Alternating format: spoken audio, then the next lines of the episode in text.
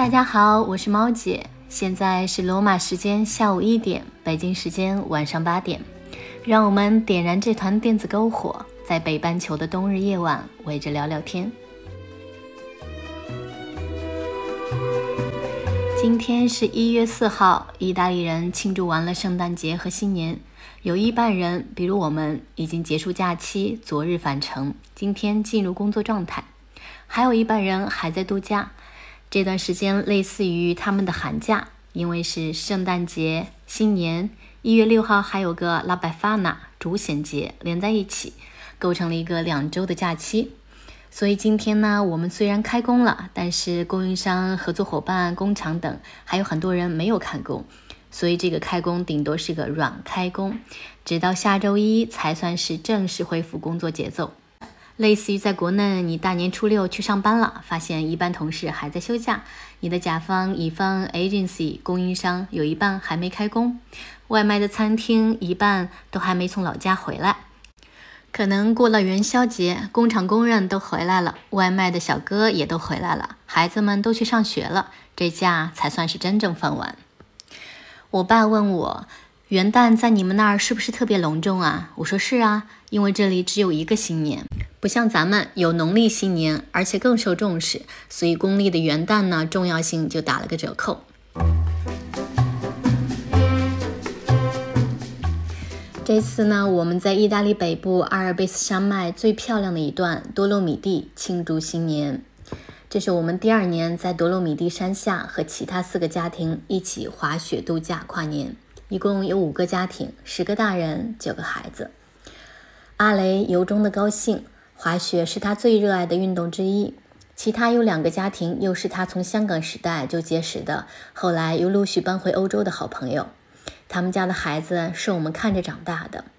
我们每年夏天一起度假一周，每年冬天一起滑雪度假跨年，和这些人生之交一起度过一星期，是多么开心的事情。多洛米蒂是世界自然文化遗产之一，是我见过最壮美的山。它的主峰像水晶矿一样插在三千米的山上，晴天时反射着金色的光线，阴天时插入云中，雾气在山腰缭绕，雪天时像撒了白砂糖的蛋糕。这两年加起来，我看了它十四天，每天看到它都想拍照，是大自然那种看不厌的美。我老家是三面环山的小城，我又从小在山脚下的农村长大，关于童年的回忆都跟家背后的大山和坡下的黄河有关。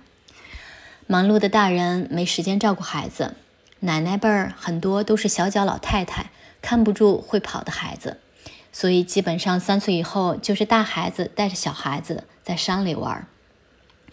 我五六岁就跟着我哥去山里放牛放羊。走到半山腰的时候，说：“哥，我渴了，想喝水。”那时候也没水壶，前不着山泉，后不着家的，我哥不得不带着我，沿着好不容易爬了很久的山路返回家喝水。那时候也没啥吃的，去山里就是带着几块馒头，早上出发，日落前回到家。运气好的时候，也会采到一些好吃的野浆果。现在呢，大家都说野浆果是不能随便碰的，很难分辨，很多有毒。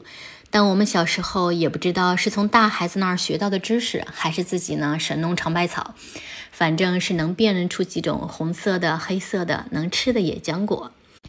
野菜呢，我也认得几种，可以采回来给我妈下面条时候当配菜。所以，我们那时候的生活就是靠山吃山。虽然八岁时候，我们家从山里搬到了市郊，跟大山和黄河的联系自此就断了。然而，人生八岁前的经历，算是奠定了生命的韵律吧。我每次去到大山里，都感觉由衷的自在，那种与自己的根连接上了的归属感，让我的胸中充盈着欢快，仿佛灵魂与大山发出的频率发生了共振。我有种被母亲的怀抱包裹的安全感。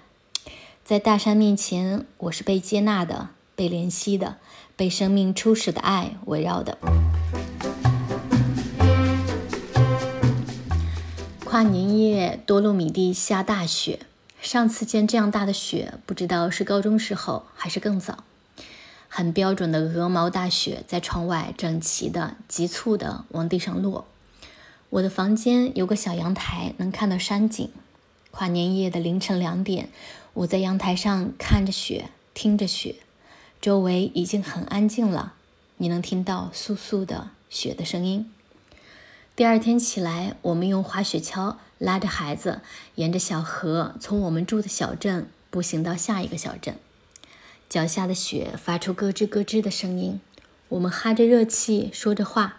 小河匆匆地流淌，路边的树都银装素裹。被一夜的大雪装点得极其漂亮。走到下一个小镇时，我们在路边的咖啡馆里，我跟阿雷喝了一杯热红酒，孩子喝了一杯热巧克力，我们三个又热烘烘的、开开心心的往回走。现在录这期节目时，我还在想这趟两个小时的山下沿河雪中散步。我感到久违的平静、快乐和自由。大山、小河和厚厚的积雪，像从我快乐无忧的童年里穿越而来。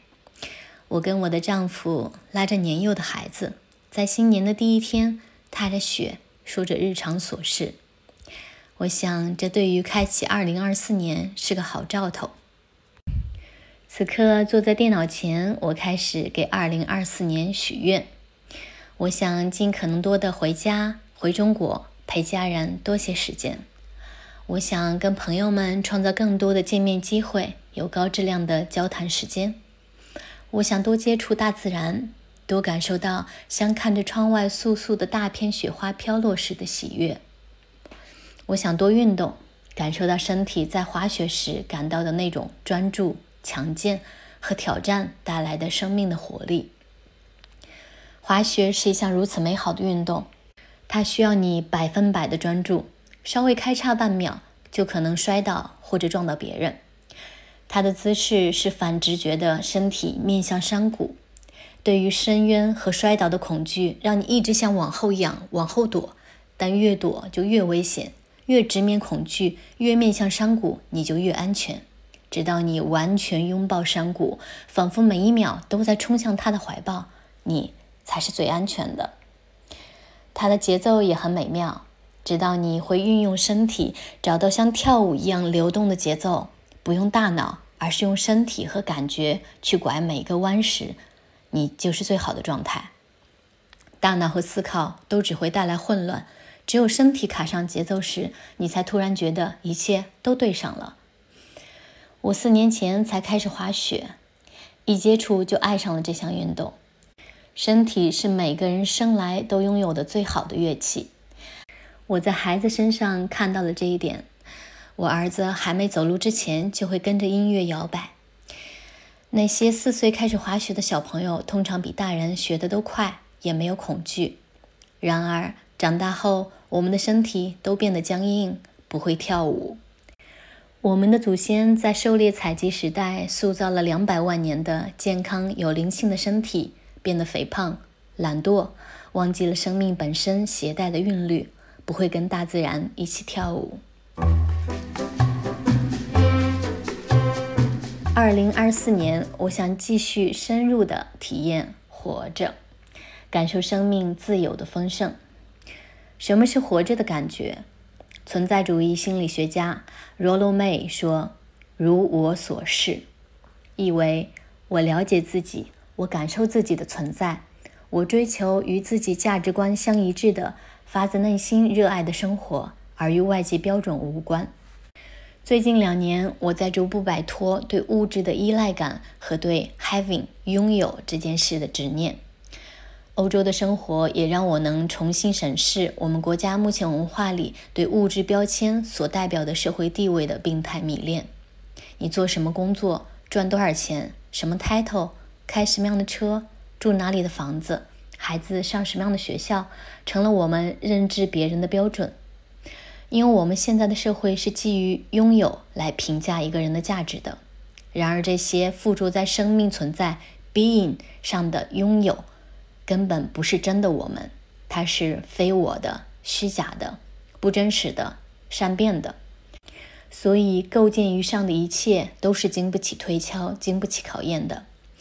我们的父母不会因为我们的社会地位而对我们的爱有丝毫改变，我们的发小也不会因为我们住什么样的房子而对我们有鄙夷或谄媚。人生真正重要的关系与我们物质上的拥有毫无关系，只与我们是谁、我们是怎样的存在 （being） 有关。那些附着在拥有上的安全感，让我们倍感焦虑。我们也隐约能感觉到，它似乎是虚假的、非我的、背离真心的。当我们这么做时，我们也隐隐感到一种自我厌恶感。有时，这种感觉可以很强烈。什么时候我们会感到自我厌恶呢？朋友群里夸了某人一句，其实你心里并不认同；朋友圈点了个赞，其实你也不认同。只是出于社交需要去点这个赞，去说那句恭维的话，点完说完，甚至有点鄙视自己。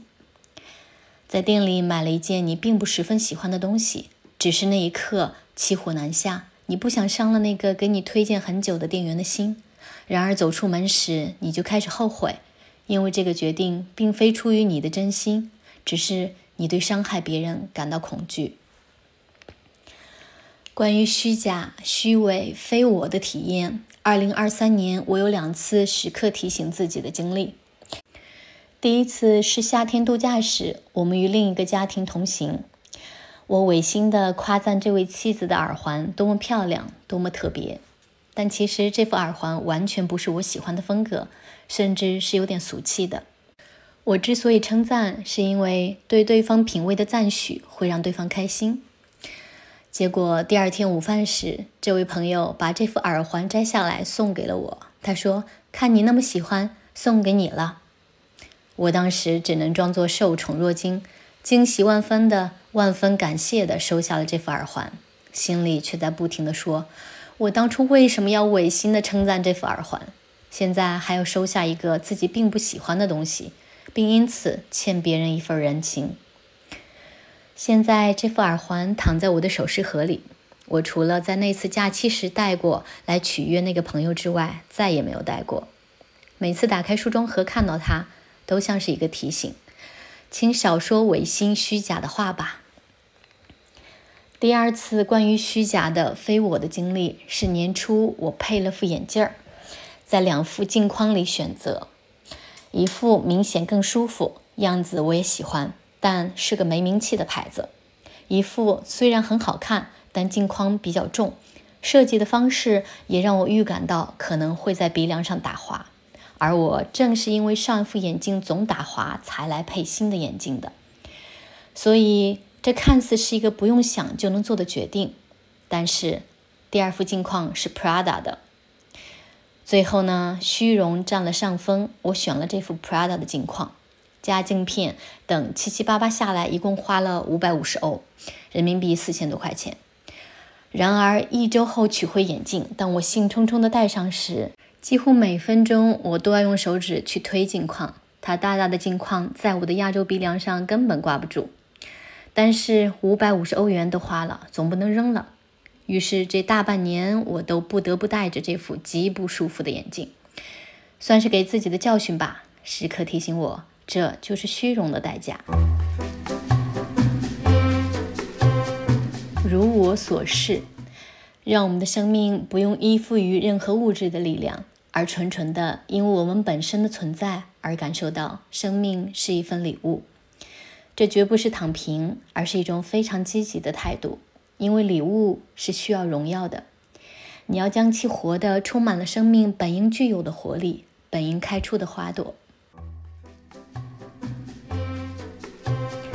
路漫漫其修远。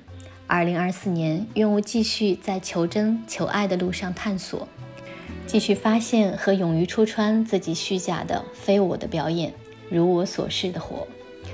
荣格说，人生到四十岁才真正开始，之前顶多是在做调研，留给我做调研的时间也不多了，我要为真正开始人生做好准备。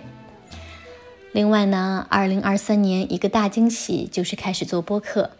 在另一档节目《头回到妈里》，我跟另外两个朋友分享我们做母亲这个身份里的感悟。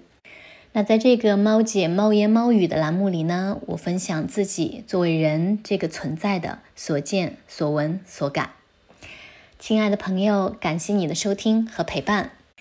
将这句安兰德的话送给我们：我以我的生命以及我对他的热爱发誓，我永远不会为别人而活。也不会要求别人为我而活。